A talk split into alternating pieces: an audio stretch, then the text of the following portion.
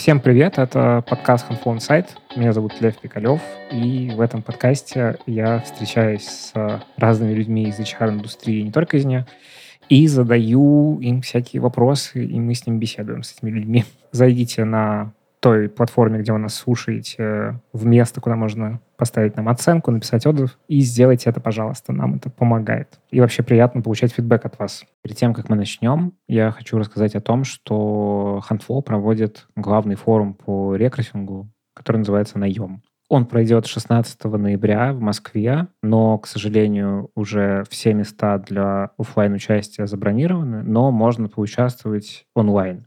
Миссия этого форума — перевернуть представление рекрутеров об их роли в бизнесе и помочь занять важное место в компании. На форуме выступят 14 проверенных спикеров-экспертов с практическими кейсами о трансформации рекрутинга, которые моментально можно начать применять в компаниях любого масштаба.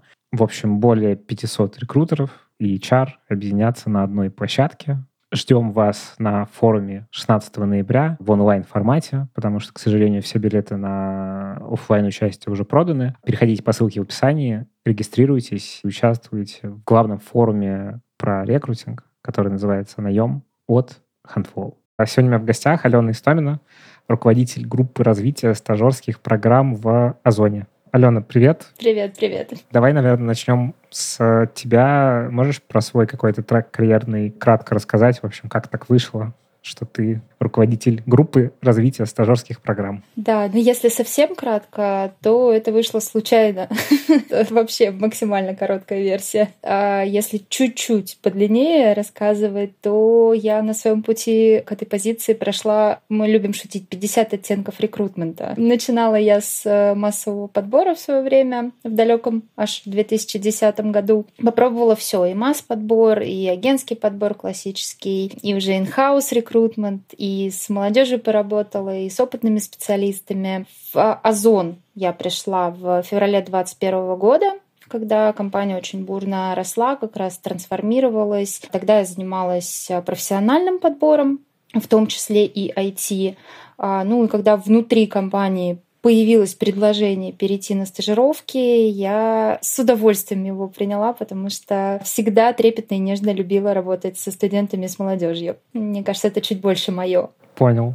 Круто. Для контекста. У нас, собственно, в 2021 году далеком еще до 26 февраля и вообще больших изменений. Я встречался с Ольгой Зверевой из Озона, и этот э, подкаст вы можете послушать. И такой легкий тизер, что Оля была в той же самой группе развития стажерских программ, и вот сейчас э, мы отчасти поговорим про то, к чему все это пришло, потому что тогда это, я так понимаю, был э, другой проект, э, не такой масштабный, как сейчас. И, собственно, классно вот как раз на этом промежутке разобраться, куда все сейчас пришло и какие планы через еще там сколько-то, не знаю, три года, э, два, поговорим, а куда это все в итоге пришло. Но давай сначала, наверное, немножечко про Озон, такой ревизион устроим. Вообще, что вы сейчас из себя представляете, как вы устроены, в общем, какие-то детали про сам Озон? Ну, в общем-то, Озон э, сильно долго, надеюсь, не надо никому представлять, да, кто мы, что мы знают в большинстве случаев, да, все. Хотя на самом деле мы гораздо шире, чем такое общепринятое представление. Ну, потому что когда говорят Озон, первое, о чем думаешь, marketplace, да, когда чуть там пошире думаешь, все-таки e-commerce уже. Мы фактически шагнули во всеми любимое, а кем-то очень нелюбимое слово экосистема, экосистема да, поэтому мы, конечно же, там а, marketplace площадка, но при этом у нас а, есть а, большая своя структура там фулфилментов, хранения, обработки товаров, доставок, вся логистика, там последняя миля. И на самом деле фулфилменты наши это не просто склады, это такие очень сложно-технологические истории со своей жизнью внутри. А что такое фулфилменты? Ну вот грубо, если объяснять, да, склады но они огромные, где происходят все сортировки, пересортировки, хранения. Там э, есть автоматизированные э, конвейерные ленты какие-то. Огромное количество людей работает. Да? Ну, то есть если вспоминать печальную историю Новой Риги, да, тогда все узнали про масштабы наших складов. 75 тысяч квадратных метров. Fulfillment один, а у нас их много разных по всей стране. Вот такие вот масштабы. Про Новую Ригу ты про пожар, который который случился. Про пожар, да, наша боль. Мы очень грустим по этому поводу. А с этим конвейером это что? Это палеты, огромные палеты товаров, э, которые нужно там перемещать по этим огромным расстояниям, каким-то образом сортировать, а, что приехало. А там есть роботы? Ну, что-то роботизированное есть, но это не роботы из фильмов, да, как мы там привыкли себе представлять, такой человекоподобный. Не, ну, в смысле, какие-то руки, манипуляторы. Ты же не видела. Окей, вот я ладно. хотела бы верить, что есть. Ладно. Я себе это представляю именно так, да простят меня ребята, кто будет оттуда слушать, если я вру сейчас. Я бы хотела себе представлять это именно таким образом, потому что, ну, это что-то очень крутое, правда, они работают 24 на 7. Это прям огромное беспрерывное производство, вот реально, да, которое является огромной базой, в том числе для всей деятельности компании. Я так понимаю, что это еще очень э, про систему IT, скорее всего. В том числе, конечно. Это вот, да, наверное, как такой мостик к следующему блоку, а что есть в Озоне. Мы же не только маркетплейс, у нас, собственная IT-лаборатория, там собственная разработка. Это уже более 4000 коллег, которые именно в сфере IT занимаются разработкой. Поэтому да, кто-то представляет Озон как IT-компанию. Это тоже верное представление. Это и финтех, да, современный, то, что все сейчас очень любят. У нас свой банк, свои финансовые продукты. Вот. А это прям банк-банк, ну то есть... Это прям банк-банк, да, с лицензией Озон Банк. Есть отдельное приложение Озон Банка. Ты можешь э, выпустить Озон карту. Она может быть чисто виртуальная для оплаты покупок на самом маркетплейсе, а также ты можешь пластиковую заказать обычную карту, получить ее в пункте выдачи заказов нету отдельных отделений. Вот. И этой карточкой уже расплачиваться просто как вот э, обычной пластиковой дебетовкой. Пожалуйста, в любом месте кэшбэк на, там, на выбранные категории, там какие-нибудь рестораны, накопительные счета, рассрочки, все, все как все, мы большие, настоящие. Класс. А с точки зрения, ну, как бы размеров компании, сотрудников, сколько у вас сейчас в компании и, э, в общем, какие это условно подразделения, если по основным пройтись? Ну, сейчас вот я прям открыла наш внутренний портал, и я что-то сама обалдела от этой цифры. 60 тысяч сотрудников. О боги, что происходит? Это, ну, вот Озон Fulfillment, наверное, основная, да, наша э, большая история, потому что там много всего. Это, к слову сказать, Fulfillment у нас и СНГ относится, то есть я думаю, что тоже многие слышали о том, что у нас есть офисы и в Беларуси, в Казахстане, в Армении. Финтех, о котором я уже упомянула, IT наш любимый, почти пять тысяч уже человек. Я вот, видите, пропускаю какие-то важные события. И, ну, наверное, такие стандартные блоки. Ну, то есть это Озон Travel еще, да, наше направление чудесное, любимое. Это Озон Global, потому что кроме Беларуси, Армении, Казахстана у нас еще есть офисы в Китае и в Турции. Огромная наша история про а, департамент коммерции, это работа с селлерами, и Озон Fresh, ну и, в общем-то, все-все отделы, которые нужны для существования большой дружной компании, как мы. Это маркетинг, это HR, это юристы, это финансы, аналитики. Надеюсь, я никого не забыла, чтобы никого не обидеть. Так что да, нас очень много уже стало. А вот с точки зрения стажерских программ, которыми ты занимаешься, это у вас как бы часть HR-блока или что это? Да, мы относимся к HR-блоку. Мой руководитель, она отвечает за а, бизнес-найм, соответственно, и под ней две ветки. Это вот э, стажерская программа, то есть работа с молодыми специалистами, и э, найм опытных специалистов. И если мы говорим про стажерские программы, я отвечаю за всю управляющую компанию, там за все блоки, кроме а, IT истории, ну потому что IT, IT-подбор — это свой мир, своя целевая аудитория, свои мероприятия, Поэтому это отдельная команда занимается всем, что связано с IT-стажировками. И финтех еще обладает собственным HR, они тоже самостоятельно закрывают свои стажировки. Ну и все, что касается массового найма на fulfillment или там в клиентском сервисе на поддержку, это тоже отдельные команды. Вот все остальное сосредоточено у нас. Это вот все блоки, про которые я говорила, да, это travel, global, коммерция, вот вся управляющая компания, это наша зона ответственности. Круто. Мы вначале немножко затронули тему как раз того, что стажерские программы в 2021 году и стажерские программы сейчас — это немножко разного масштаба проекты. И можешь немножко рассказать, что поменялось за это время с точки зрения того, почему они разные? Наверное, за это время поменялось все два раза. Ну, потому что в Озоне вообще очень быстро все меняется. И как раз э, середина 21 года это был такой прям большой-большой бум стажерских программ, когда они встали на новые рельсы, фактически проект был перезагружен и вот выпущен э, в условно том формате, в котором он пребывает сейчас. То есть это именно программы стажировок, это там большие волны, когда ребята выходят в один день разных профессий, в разные подразделения, у них а, своя программа отбора, своя программа погружения. То есть вот именно с точки зрения выстроенного процесса эту штуку мы взяли, бережно сохранили и перенесли на текущие реалии, потому что это то, что очень круто работает и там помогает нам отбирать лучших. Что поменялось за это время? Время. В 2021 году, как я вначале упомянула, мы очень активно росли, и стажерская программа очень активно росла, поэтому очень большой спрос был на молодых специалистов. В 2022 году, в начале 2022 года компания взяла курс на эффективность именно, да, то есть э, стали достаточно прицельно смотреть, что мы делаем, кто делает эти функции, не задваиваем ли мы их где-то, да, потому что уже начинало где-то возникать ощущение, что нас становится слишком много, да, может быть,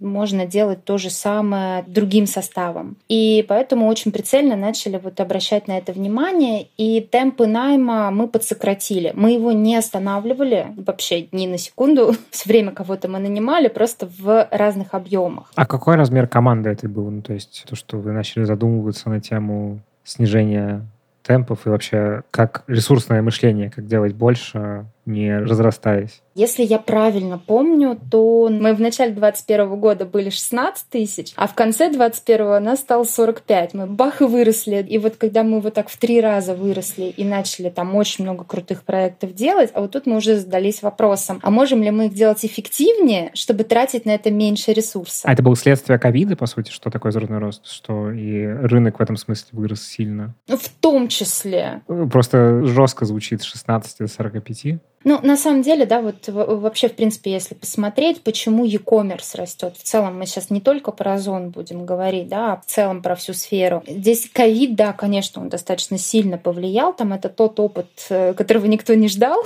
да, но нам всем пришлось перестроиться, все хотели продолжать там кушать, не знаю, одеваться, развлекаться как-то и так далее, да, поэтому это большой-большой рост. Но здесь же важно еще понимать, э, что помимо этого развиваются сами технологии, то есть, во-первых, развиваются устройство. Я не знаю, 10 лет назад я не могла себе представить, что я вообще все, что угодно смогу заказать э, там в три клика с телефона да, ты думал, даже если это можно было заказать в интернете, это надо было доехать до дома, открыть компьютер. Еще был психологический барьер, что я сейчас что-то там заплачу куда-то, и непонятно, мне привезут или нет. Да-да-да. То есть э, момент развития технологий, вообще проникновение, то есть если мы говорим про проникновение интернета в России, оно уже достаточно высокое, хотя и то не стопроцентное, да, есть места в России, где нет интернета. Если мы говорим про проникновение e-commerce, это просто какие-то грустные пока циферки. А какое, кстати, проникновение e-commerce? Сейчас где-то на уровне 11,7, по-моему. 11,7%? Всего, да, всего. Вау. При том, что если мы посмотрим на количество пользователей Рунета, уже половина пользователей Рунета — это покупатели Озона. То есть ровно 35 миллионов. Подожди, а 11% это от чего? От в принципе, всех. От э, проникновения, да. Если для сравнения посмотреть проникновение e-commerce э, в том же Китае, там под 70. А, ну то есть это вот как раз то во многом, почему все начали говорить это модное слово экосистема, потому что, собственно, Китай — это один из ярких примеров э, Вичата и вот этого. Да, и ну если посмотреть, на самом деле, даже сейчас рейтинг стоимости компаний из семи самых дорогих компаний мира, шесть — это экосистемы. Там где-то в топе затесалась национальная нефтедобывающая компания Саудовской Аравии, да, совершенно случайно они оказались тоже очень дорогими.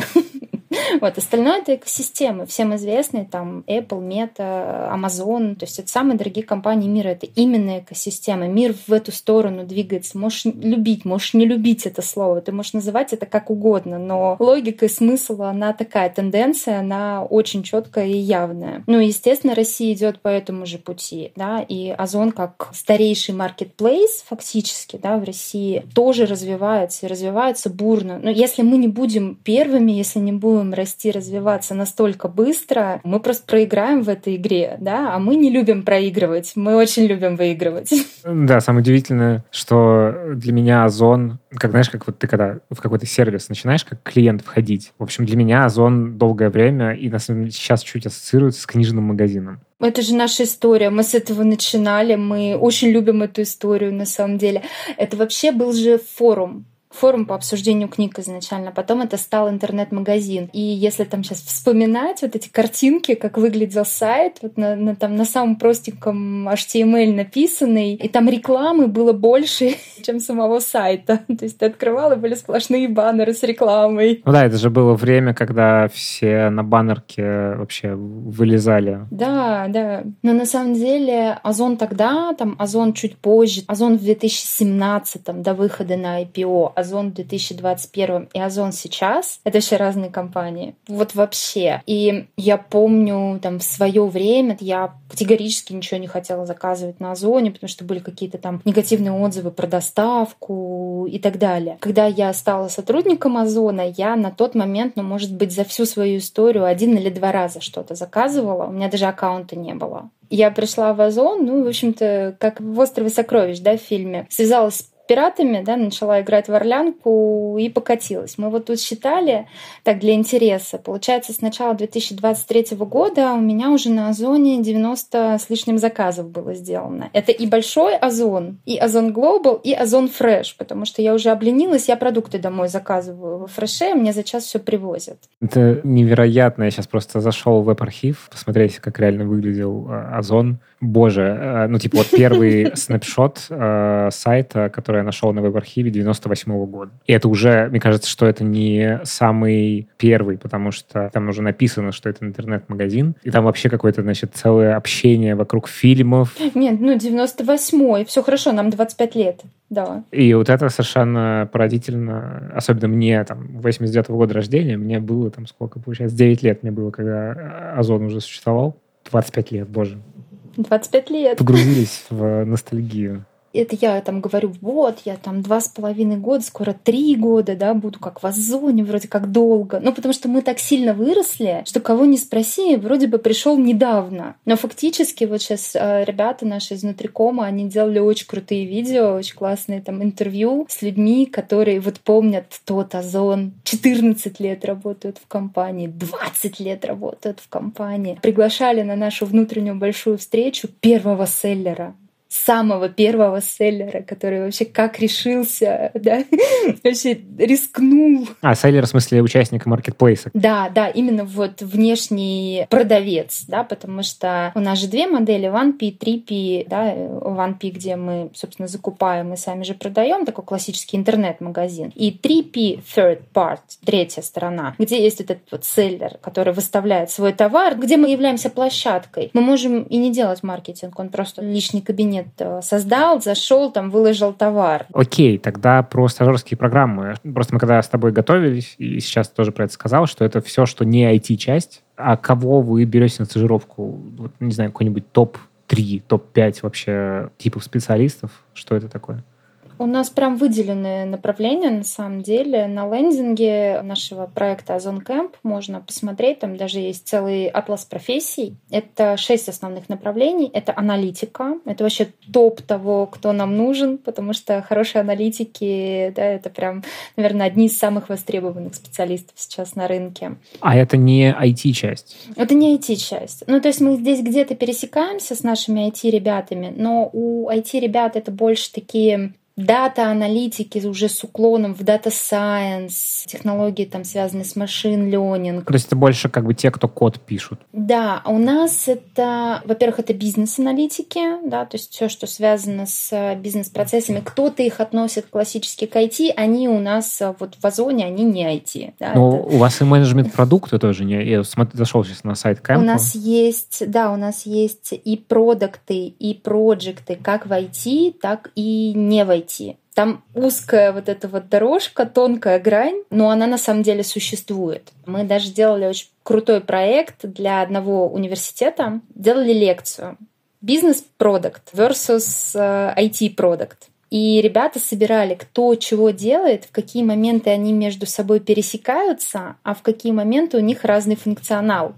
И правда, вот когда они начали между собой разговаривать, они были уверены, что они делают одно и то же, а оказалось нет. И для них, для самих это было открытие, что менеджер продукта на стороне бизнеса и менеджер продукта на стороне IT — это два разных менеджера продукта. А расскажи подробнее вот про эту часть, потому что мне это, с одной стороны, интересно, потому что я сам из продукт-менеджеров выходец. Можешь эту разницу описать? Что у них по-другому? Смотрите, соответственно, как ребята, когда сели разговаривать между собой, выяснять, оказалось, что на самом деле менеджер продукта там, без знаний проект менеджмента это уже для нас грустная история. Просто если мы говорим на стороне бизнеса, то вот этого менеджмента проекта максимум 30%. А если мы говорим про IT-кусок, там очень много связанного с project менеджментом. Его, наверное, даже большая часть в работе. И то есть если мы посмотрим, аналитика есть и там, и там, но больше на уровне бизнеса. Да? А что нужно сделать? Аналитика тоже на уровне бизнеса. Каздев уже чуть-чуть там мы затрагиваем IT. Дальше начинается продуктовая разработка. И, конечно, менеджер продукта на стороне IT, он ближе к этому, да, а бизнес, он там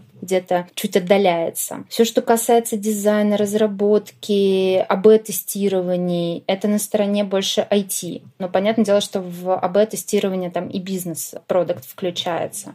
Пост-аналитика, совместная история, там все, что касается больше релиза, уже опять больше к бизнесу относится. То есть это в целом про то, что на рынке абсолютный хаос с точки зрения функционала продуктов и проектов. Там все очень перемешано, есть всякие продукт-оунеры. В целом это не гомогенная вся история. И вы в этом месте просто ну, пытаетесь для себя упорядочить или какую-то ну, структуру создать. Да, абсолютно. Ну, то есть, как любая молодая профессия, ну, это достаточно молодая профессия да, на рынке, она пока не сильно структурирована. И вот у нас, да, мы там понимаем, что у нас есть люди и там, и там, да, с аналогичным вроде бы названием, плюс-минус похожим функционалом, но в них точно есть различия, как в продуктах, так и в проектах в тех же самых. Поэтому мы немножечко делим. И понятное дело, что ребята там на позициях менеджмента и продукты, и проекты в Озон Кемпе, они так или иначе умеют говорить на там, техническом языке.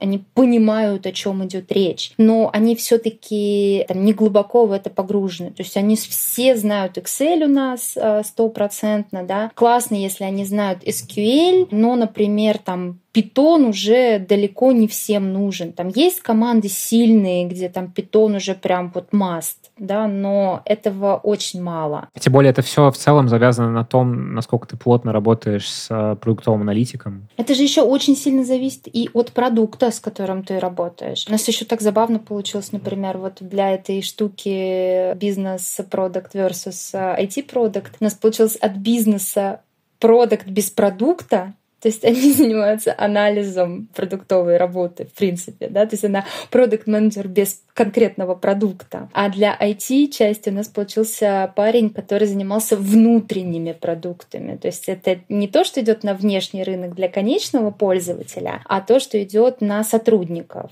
Потому что, ну, это отдельное подразделение, да, одни и те же люди не могут делать и внутри, и снаружи. Вот это интересно, да, просто чем больше ты про это говоришь, тем больше становится понятно, что, в общем, там нет какого-то одного ответа, что такое продукт менеджер да.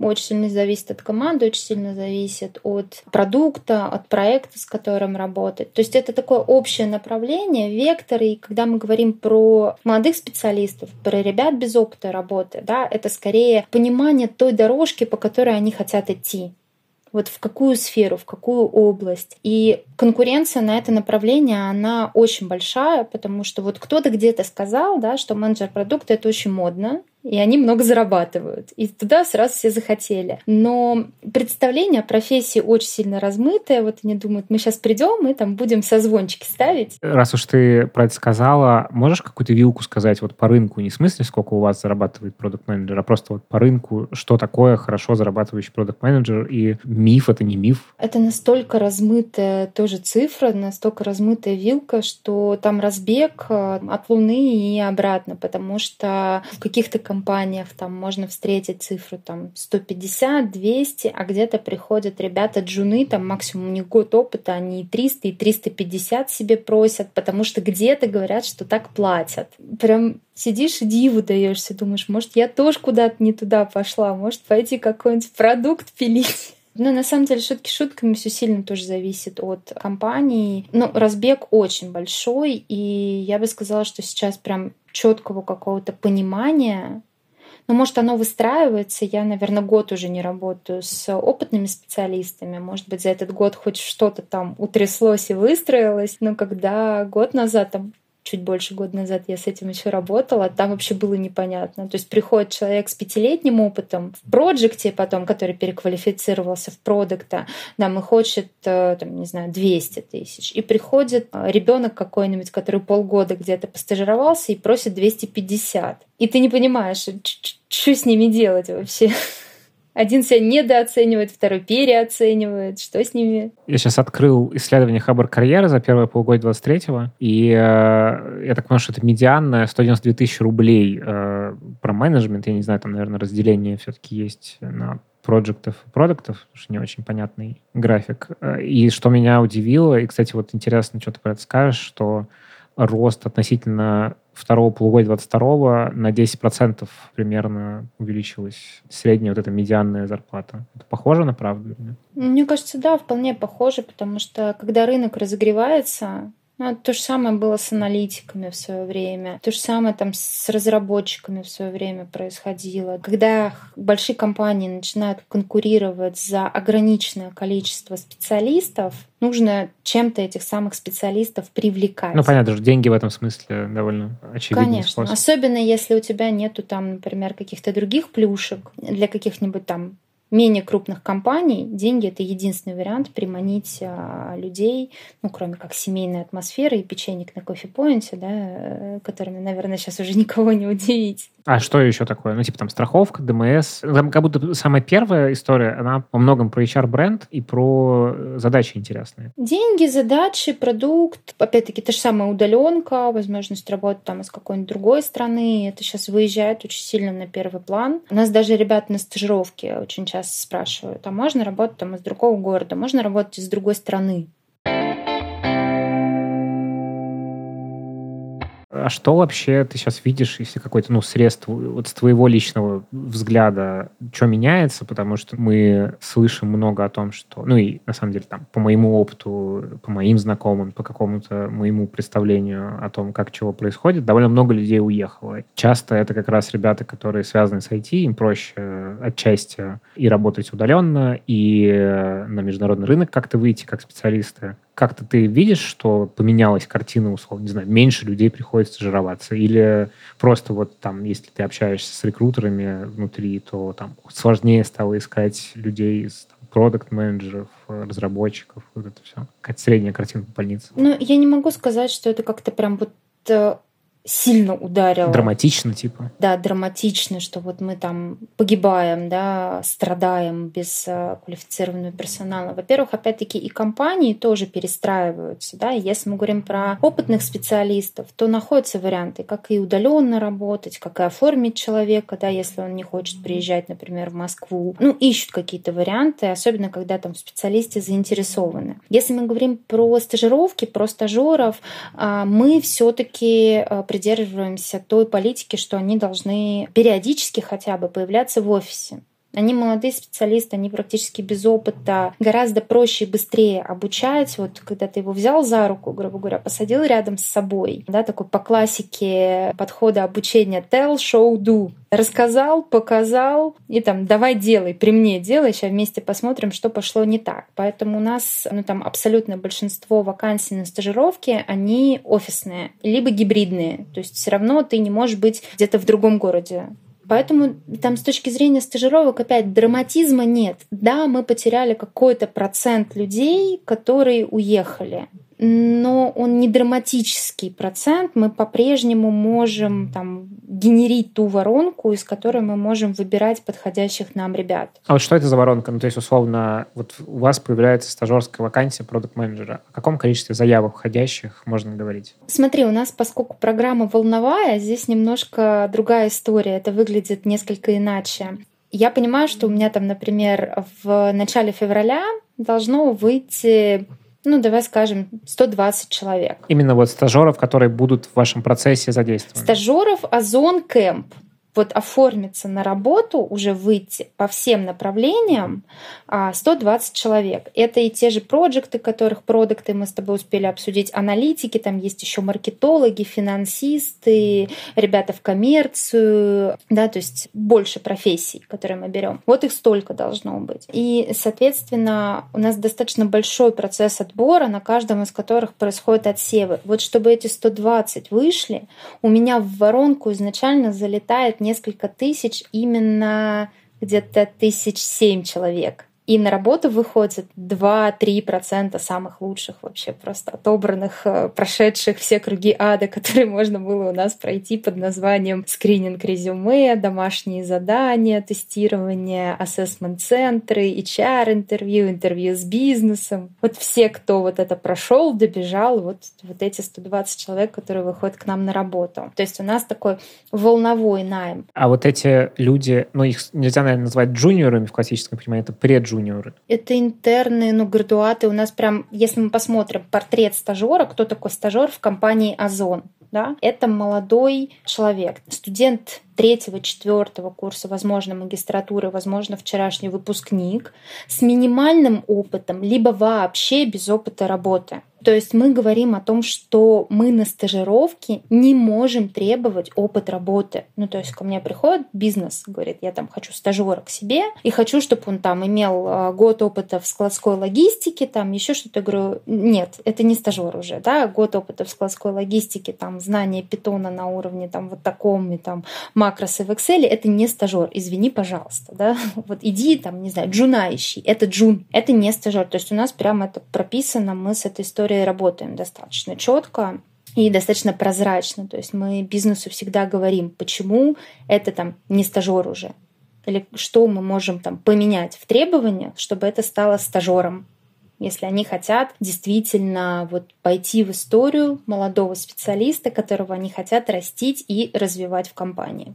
Понял. Это стажировки оплачиваемые, насколько я тебя услышал. А как вы считаете эту оплату? Вообще, мне интересно, конечно, экономика всего этого, потому что, если я поспрашиваю, как сам процесс устроен, но, насколько я представляю, там задействованы люди, которые помимо вот этой стажерской работы со стажерами обучения, они еще выполняют свою основную работу. Или как-то по-другому это выстроены какие-то отдельные люди? У нас, э, собственно, стажер выходит в команду, где есть руководитель, и у каждого стажера должен быть наставник. То есть это настоящая команда? Да, да, то есть они выходят в реальные действующие команды на реальные действующие задачи. То есть это член команды, просто юный, неопытный. Поэтому у него есть наставник. Наставником может быть как руководитель, так и, например, кто-то из опытных сотрудников э, в команде. Очень часто это кто-то из вот опытных сотрудников в команде, который может уделять больше времени этому самому стажеру, да, там давать ему обратную связь и так далее. Они что-то за это получают дополнительно, ну, условно, если ты специалист, который ведет стажера? Бесценный опыт.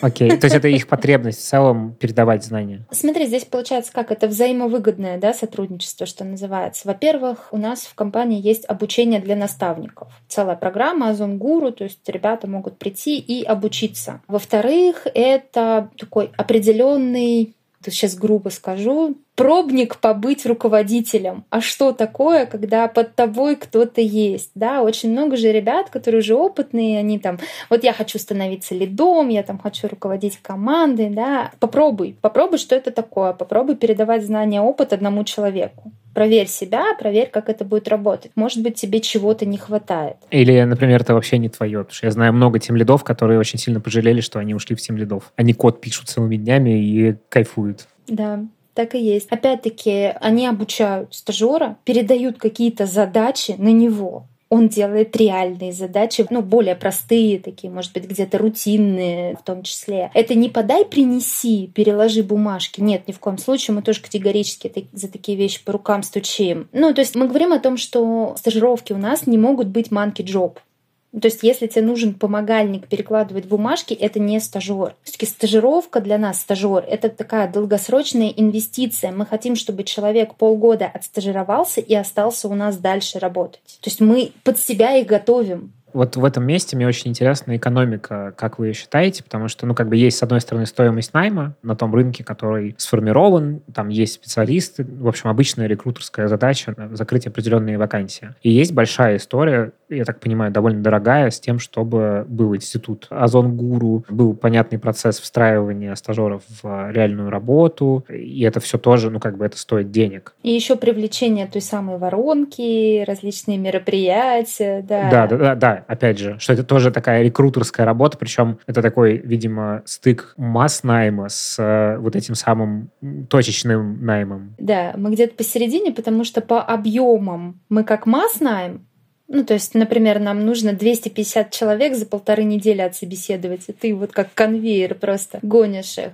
А с другой стороны, это исключительно подход точечного найма. У нас нету массовых собеседований, да, у нас э, индивидуальная работа с каждым человеком. Мы там каждое резюме видим, мы видим каждый результат тестового задания. То есть э, это достаточно такая работа точечного рекрутмента, оценки человека, его компетенций, там, его знаний и так далее. Да, поэтому это где-то на стыке. Это еще на стыке с HR-брендом дополнительно, потому что фактически все, что мы делаем, не знаю, поехать в вуз на стенде постоять, лекцию в институте прочитать, ну, какой-то воркшоп провести, да, там мероприятие какое-то. Ну, в целом, да, это в каком-то смысле такой точечный маркетинг, когда вы на очень определенную ЦА выходите там, где она находится, помимо цифровых каналов, судя по всему, это еще физически как раз эти будущие выпускники или выпускники. Да, и да, это все стоит денег естественно. У меня в команде, например, есть э, свой social media менеджер, то есть наши соцсети, которые мы ведем Озон Camp, ведутся непосредственно человеком в моей команде. Это только вот стажировочные соцсети. У нее есть еще дополнительный функционал, не то, что ну, там она телеграммы и ВК ведет, и на этом все. Она еще и с вузами сотрудничает, и с кейс-клубами сотрудничает. То есть вообще тоже мультиинструменталист. Но да, естественно, это вот все стоит денег. Вы если... считаете эту сумму постоянно? Естественно. Мы же про эффективность мы не можем не считать. А ты можешь про нее говорить, про эту сумму или нет? Я могу сказать, что вот так на вскидку получается с учетом всех вот этих привлечений, вот э, всех э, шариков, фонариков, хороводов, которые мы крутим, стоимость найма одного стажера, она примерно равна стоимости найма опытного специалиста с рынка кажется, господи, а зачем, да, тогда? Да, ну, видимо, задел на будущее. Конечно. Это вот возвращаясь к той истории, что это инвестиция, она долгосрочная инвестиция, потому что у нас примерно две трети ребят, которых мы берем на стажировку, остаются дальше внутри компании. То есть уже лояльные компании, подготовленные под наши процессы, понимающие реалии, ребята, которые остаются и уже делают реальные боевые задачи. Ну, то есть, если мы говорим про инвестиционность этого проекта, то у тебя, если равны, э, по сути, стоимость найма в итоге примерно равна, то тот профит, который ты получаешь, это сильно меньшая текучесть так? Ну, то есть, где в этом инвестиционном проекте момент дивидендный? Ну, смотри, вот эти две трети людей, которые переходят в штат, если бы они не переходили в штат, мы бы искали с рынка людей за ту же стоимость, какую стоит один стажер. То есть вот здесь мы скрадываем историю, что меньше затрат идет на точный рекрутмент. А, я понял. Он стоит по-прежнему столько, сколько он стоит, потому что, да, там нанимают людей. Но Если бы мы их не переводили, то искали бы больше людей. И эти больше людей все равно стоили бы примерно тех же самых денег. Угу. А у вас есть какой-то, ну, условно, ты можешь сказать, процент инвестиционной привлекательности такого проекта? Ну, в смысле, там, не знаю, вы экономите, не знаю, 30% бюджета на найм в итоге или нет? Нет, нет, мы в таком ключе, наверное, не считаем. Мы скорее смотрим о том, что где-то каждый десятый плюс-минус человек у нас в компании это стажер, грубо говоря, 10% персонала, ну, то есть именно вот стажеры. Но опять здесь важно понимать, мы говорим про офисный персонал. То есть вот когда я сказала вот эту огромную цифру 60 тысяч сотрудников, это не только офисный персонал, да? а мы говорим все таки про стажеров именно про офисную часть, поэтому это меньший объем. Но это да, мы где-то смотрим на 10% плюс-минус из них вот получается, да, а, две трети из тех, кого мы нанимаем, остается потом в компании. Ну да, звучит как хорошая инвестиция. Но опять, понимаешь, это же очень хорошая история. Ко мне иногда приходит бизнес и говорит, слушай, мы искали опытного специалиста. Да, мы искали. Мы хотели там опытного чувака с рынка, там столько-то лет опыта. Мы замучились его искать. Ну, нет тех, кто бы нам понравился, зашел, подошел там или что-то знал специфическое. И мы что-то так подумали, а давай мы за эти деньги, вот сейчас их попилим, возьмем двух стажериков, малышей. Да, мы потратим больше времени, но мы их вырастим внутри, под те задачи, которые нам нужны, под то, что нам нужно. Они будут делать ровно то, что нам нужно. Понятно, опытный специалист — это всегда классно, да, он там более зрелый. Экспертиза есть, опять же, он приносит, да. Но он же очень часто пытается еще и скопировать то, что он делал в другой компании, перенести на новую.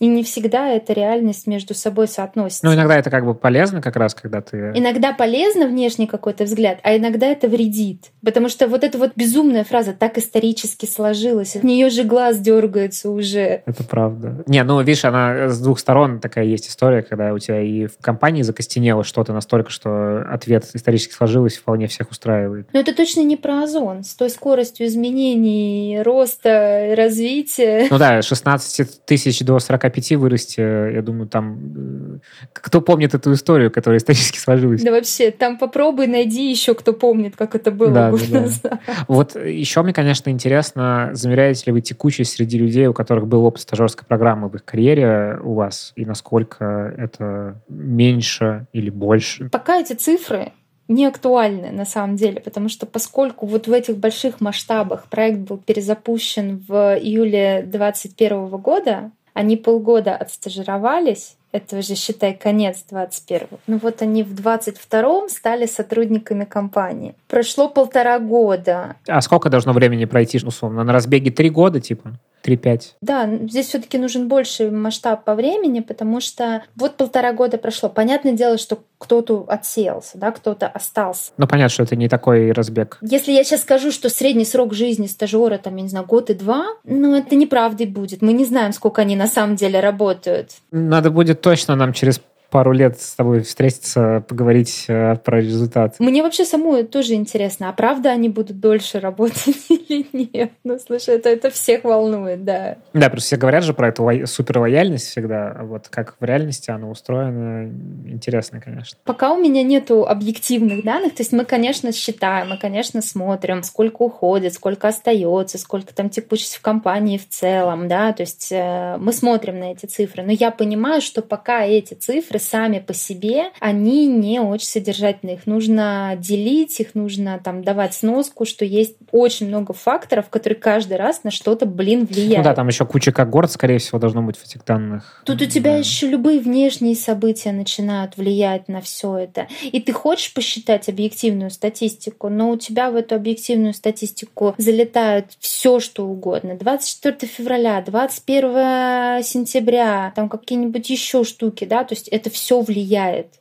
все влияет. А дальше этих событий не будет. Цифры будут такие же, не такие же. А какие дальше будут события? Пу-пу, вообще, кто бы знал. Ты упомянул про вузы, что вы приходите в вузы. А можешь рассказать подробнее, в общем, как это устроено и что вы им рассказываете? Потому что, ну, опять же, вот есть э, вот эта история, я много с кем разговаривал, ну, вот при, приходят в вузы, рассказывают, как резюме заполнять и вот эти все вещи.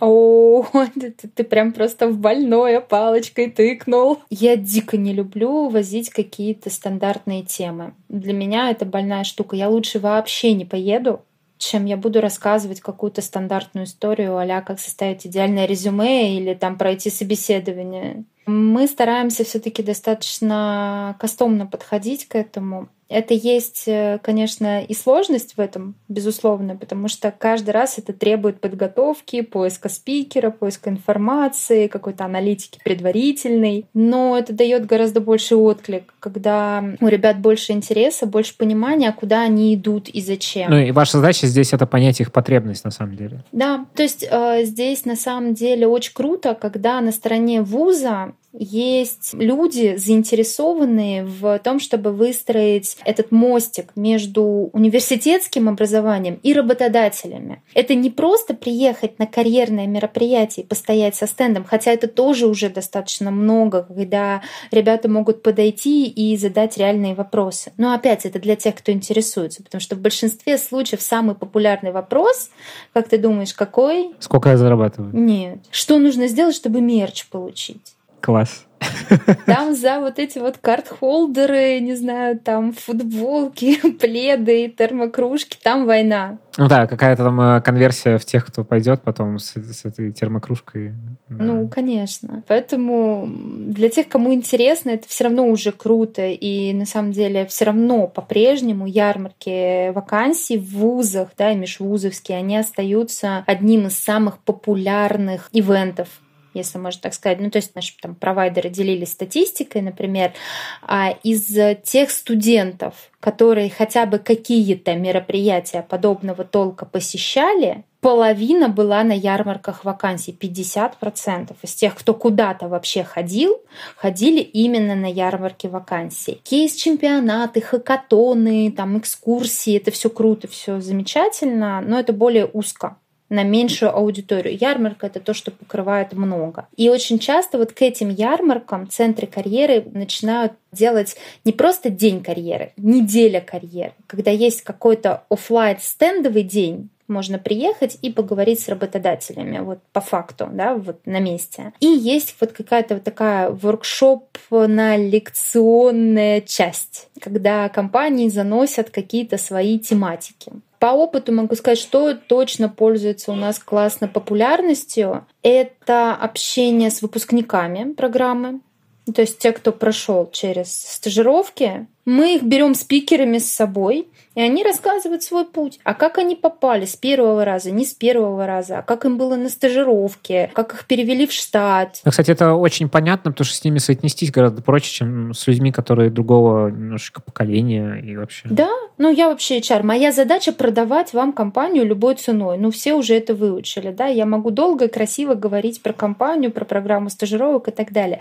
Вот тебе реальный человек, а, который расскажет, как ему было на самом деле. И мы их не цензурируем. Я не выверяю, что они будут говорить. А иногда говорят какую-нибудь, ну что-то, Крайне, что... крайне редко. Ну, бывает. Типа, да, такое. Ну, бывает, конечно. Ну, мы все люди. Но без этого сложно, мне кажется. Ну, в смысле, ты же... А без этого неинтересно. Да, конечно. Это первый такой формат, который очень круто заходит. Потом мы очень любим, в принципе, рассказывать про Яком. У нас есть лекция «Бегом в Яком». Что такое e-commerce вообще? Что такое Озон внутри e-commerce, да? Чтобы у ребят было больше понимания, куда идти куда они вообще идут. Не, ну вообще, мне кажется, тут даже если ты говоришь циферку 11,7 а, проникновение, то звучит как э, что-то, куда действительно бегом можно побежать. Да, так и есть. Нам есть куда расти. Мы очень сильно приросли, но нам по-прежнему есть куда расти. И это очень круто. Это та история, которую, правда, можно продавать, и э, я искренне в нее верю. Не потому, что я должна продавать да, эту историю, а потому что я правда в нее верю, иначе меня здесь не было.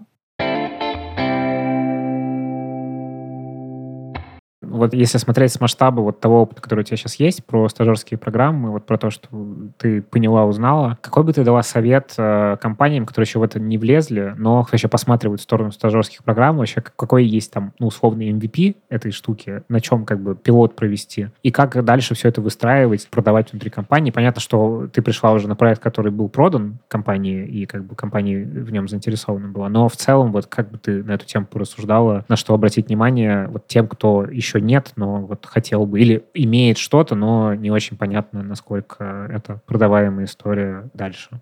Здесь, наверное, опять крамолу какую-то немножко скажу. Я очень люблю стажерскую программу, но я могу сказать, что это не для всех компаний подойдет. Тут зависит от цели, которая есть, и от тех болей, которые есть внутри компании. Первое, с чего нужно начать, вот это проанализировать проанализировать потребность бизнеса, потому что там история про стажировки очень часто рождается, например, внутри HR. HR это любит, HR идет и всем говорит надо, надо, надо.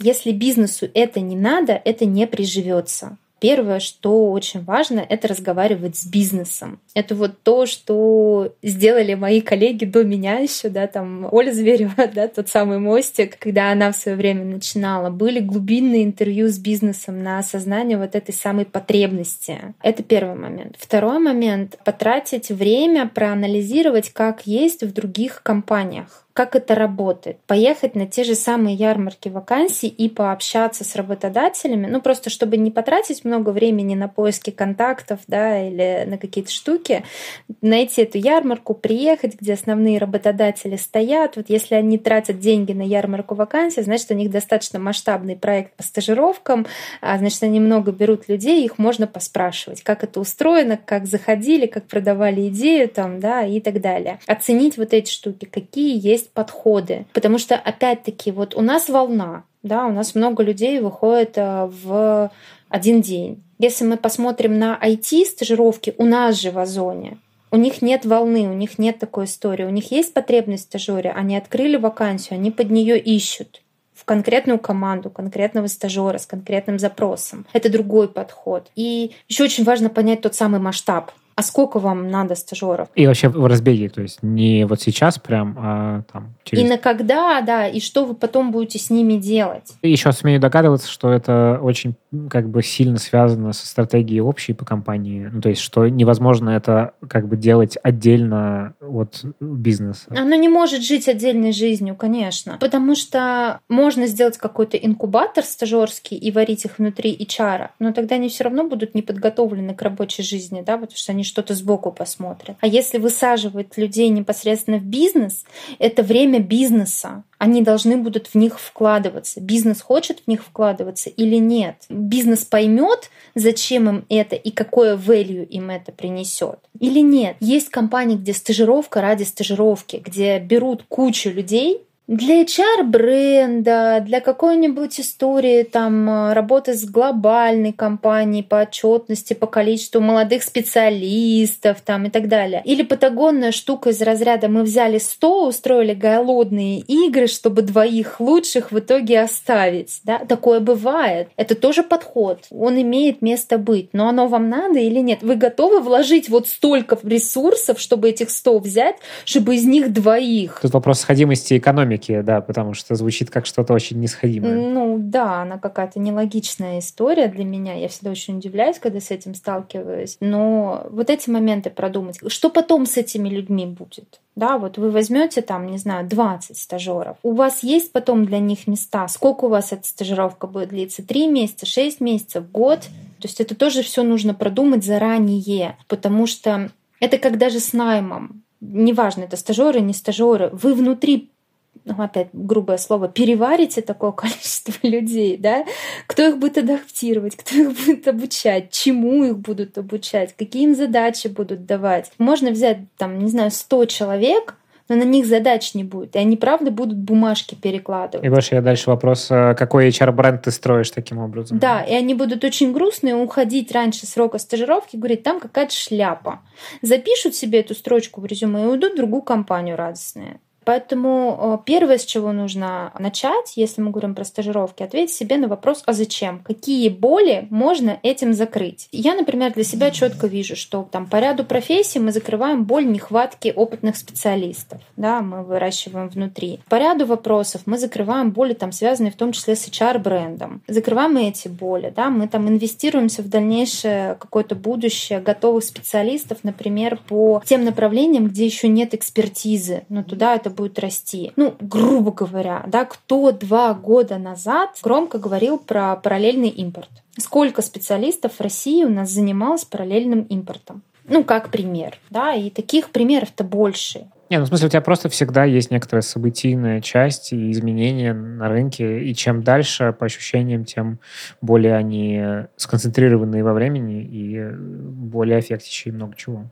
Изменения становятся все быстрее и быстрее, и это нужно принимать. Опять-таки, те же молодые специалисты принимают это гораздо легче нас. Я помню времена, когда интернета не было. Потом я помню времена, чтобы позвонить э, кому-то, нужно было из интернета выйти, потому что сделать и то, и другое одновременно нельзя. Я сдавала диплом свой, я шла в типографию, распечатывала его, сшивала и сдавала. Только так, и не иначе, потому что по тем временам нельзя было на имейл сбросить или загрузить в какой-нибудь личный кабинет. Не, ну можно было, просто на той стороне не возьмут.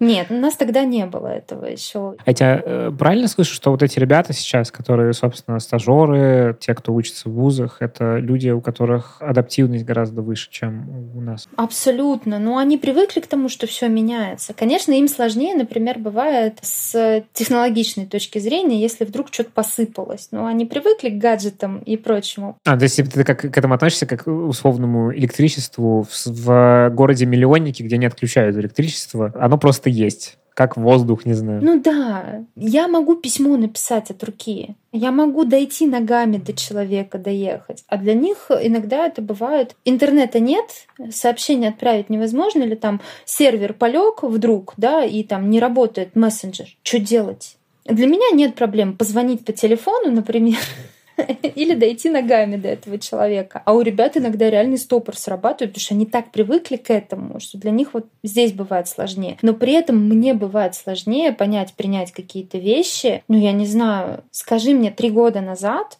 что я не буду ходить в магазины и выбирать вот так вот, не знаю, нюхать и лизать все вот эти вот продукты, там, овощи, фрукты и так далее, буду заказывать их себе домой. Я до последнего сопротивлялась, что нет, это точно не ко мне вот эти истории, да. Как это возможно? Возможно, более чем, сидишь, радуешься. Спасибо тебе большое, и мы тебя ждем на конференцию «Наем», которая будет 16 ноября. Это была Алена Истомина, руководитель группы развития стажерских программ в Озоне. Спасибо тебе большое, было круто, по-моему. Было интересно, мне кажется, я даже какие-то для себя новые мысли почерпнула, с чем можно пойти поработать. Это очень классно, когда ты это озвучиваешь, наконец-то вслух, что-то новое рождается, новые вещи видишь. Я поэтому очень жду эту конференцию, чтобы подискутировать на тему, а кого же нам нанимать, молодых или опытных, я думаю, что будет интересно. Как всегда, хочется быстро, дешево и результативно. И молодых, и опытных нам, и подешевле. Но, как всегда, можно выбрать только два из трех. Да, класс. Ждем твой доклад. Спасибо всем. Подписывайтесь на наш подкаст, если не подписаны. А, читайте блог Handflow в Телеграме и на сайте bloghandflow.ru. Ставьте нам оценки, пишите отзывы и до следующего выпуска. Всем пока. Всем пока-пока.